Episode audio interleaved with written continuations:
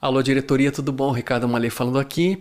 Nesse nosso episódio do nosso podcast Só para Diretoria, eu quero trazer a seguinte questão aí para nossa reflexão.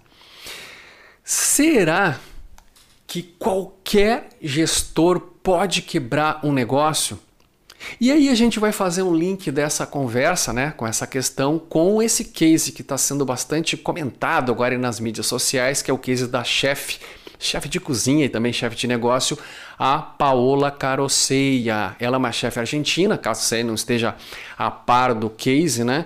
Que está sendo bem comentada, bem ou mal comentada, porque ela confessa numa, numa entrevista ter quebrado a própria empresa né, na qual ela era sócia, no caso aí um restaurante, ela quebrou a empresa para depois recomprar a um preço de banana dos sócios, né? Então, é, a questão é, será que somente esse tipo de, de gestor é capaz de quebrar uma empresa?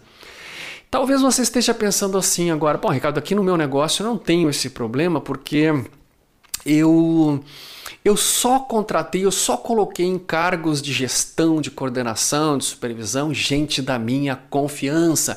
Então não tem esse risco aí dessa pessoa quebrar o meu negócio porque eu confio no meu time de gestão. Bom, que maravilha, que, que ótimo que você tomou esse cuidado, né, de contratar gente que na, gente que você confia. Isso é muito importante. De fato, isso é imprescindível. E eu, eu, diria até mais. Eu acho que esse é um ponto de partida para qualquer contratação, né? Não apenas aí, muito mais, obviamente, né, para quem vai ocupar um cargo de gestão aí que vai assumir mais responsabilidade dentro do negócio. Mas, ah, eu acho que aí, tá? Eu tive pensando bastante sobre esse case aí da Paola. E eu me dei conta de uma coisa interessante que eu quero compartilhar aqui contigo. Bom, olha só. Se a gente parte da premissa de que a, a, a, o caráter é suficiente, talvez a gente esteja aí fechando um olho importante para um outro conceito que tem que andar junto. E esse outro conceito é a competência. Não adianta você contratar ou promover aí um gestor dentro do teu negócio meramente pelo caráter, porque é uma pessoa de confiança, porque é uma, uma, uma pessoa leal à empresa. Mas você tem que se preocupar como vai ser o desenvolvimento da competência desse gestor no papel que ele vai desempenhar. E aí talvez você pense aqui agora, bom, mas isso é meio óbvio, né, Ricardo? Você está me falando aquilo que eu já sei. Será?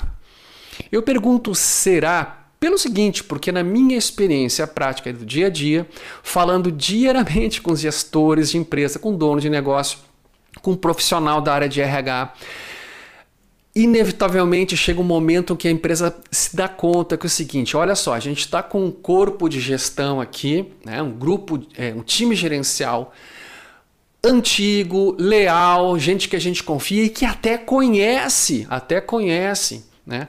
Uh, competência técnica nas áreas para as quais foram promovidos. Então, essas pessoas, eu, por exemplo, eu tinha lá um, um excelente vendedor e esse cara chegou um momento que não tinha mais para onde crescer e eu disse: bom. Vamos aumentar a equipe você vai. Agora você vai gerir então a, o time de vendas. Que maravilha, né? Esse tipo de case é o que eu ouço todos os dias. Mas é todos os dias, sem pular nenhum, tá? Claro, estou exagerando aqui um pouquinho, mas basicamente é isso, né? Essa é a realidade, esse é o case, essa é a situação, essa, essa é a realidade de 99,99% das empresas que eu tenho conversado. Claro que eu estou falando com empresas de médio porte em geral, algumas pequenas também, tá? Mas neste nível, tá? Nesse nível de desenvolvimento, é, de maturidade de gestão dessas empresas, o cenário é esse. As pessoas estão assumindo cargos de gestão, de coordenação, de supervisão, etc., pela, meramente pela lealdade. Que bom, é ótimo. Tá, mas e a competência? A competência, depois existe uma fé né, de que esse gestor ele vai magicamente, pelo fato de ter assumido a gestão de uma equipe, magicamente as coisas vão acontecer. Será que vão? E eu te digo com todas as letras: não vão. Não vão.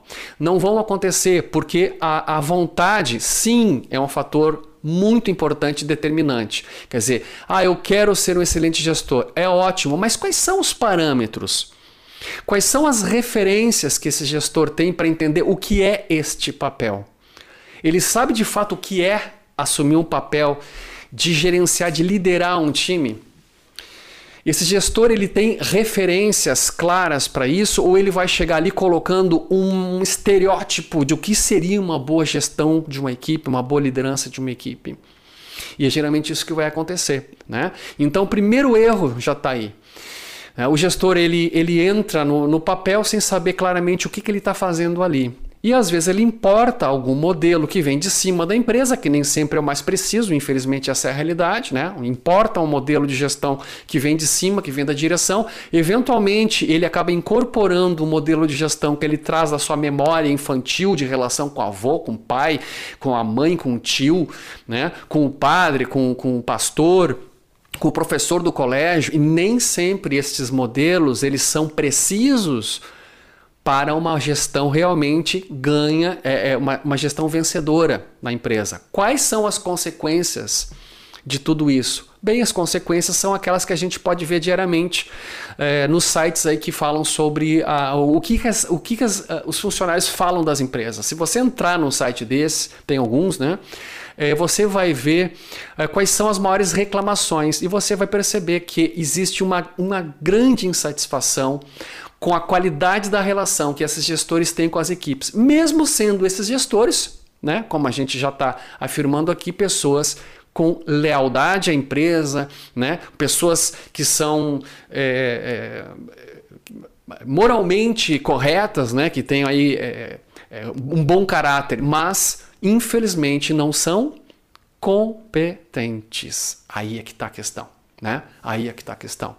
Então a competência não vem só porque eu quero. Claro que querer é muito importante, mas falta referência, falta formação, falta modelo, falta processo sistemático para essas pessoas realmente saberem o que vão fazer no dia a dia. Para quê, Ricardo? Para conseguir reter as pessoas de alta qualidade e, naturalmente, ejetar aquelas que não se alinham com a qualidade que tu quer do teu no, no teu negócio. O que, que um mau gestor ele faz? E o mau gestor aqui, eu não estou dizendo, de novo, né? Que o mau gestor é o mau caráter. Não é só isso, tá? Isso sim, mas não é só isso. O mau gestor é também o incompetente. Então, o que, que o mau gestor ele causa dentro do teu negócio são efeitos, né? Como é, alta rotatividade, um monte de, de ação trabalhista, mau gestor ele causa baixa produtividade das equipes, conflitos no ambiente de trabalho.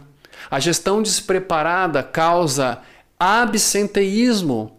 Pasme, a gestão despreparada causa até acidentes de trabalho. Tudo isso que eu estou dizendo, obviamente, não sai apenas da minha observação né, é, objetiva da realidade, mas ela sai também das pesquisas. Aí é que fica a minha provocação aí para você. Pensa um pouquinho agora, reflete comigo e, e, e se questiona: qual a qualidade do time de gestão que eu tenho no meu negócio? Qual a qualidade?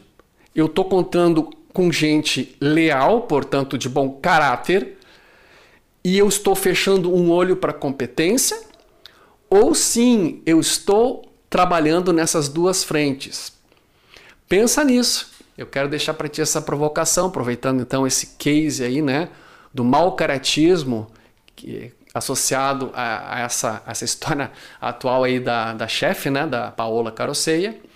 Pensa, aproveita esse momento, pensa sobre isso, deixa teu comentário aqui no vídeo, seja onde que você estiver assistindo ou no, ou no áudio que se você estiver ouvindo, deixa teu comentário ou entre em contato direto comigo que eu quero saber. grande abraço e a gente se vê no nosso próximo episódio. Tchau, tchau.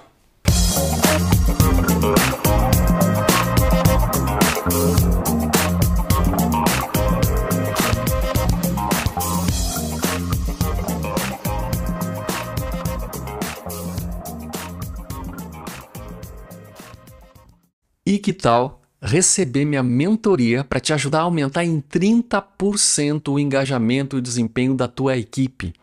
Entre em contato comigo agora por WhatsApp, telefone ou e-mail acessando ricardomale.com.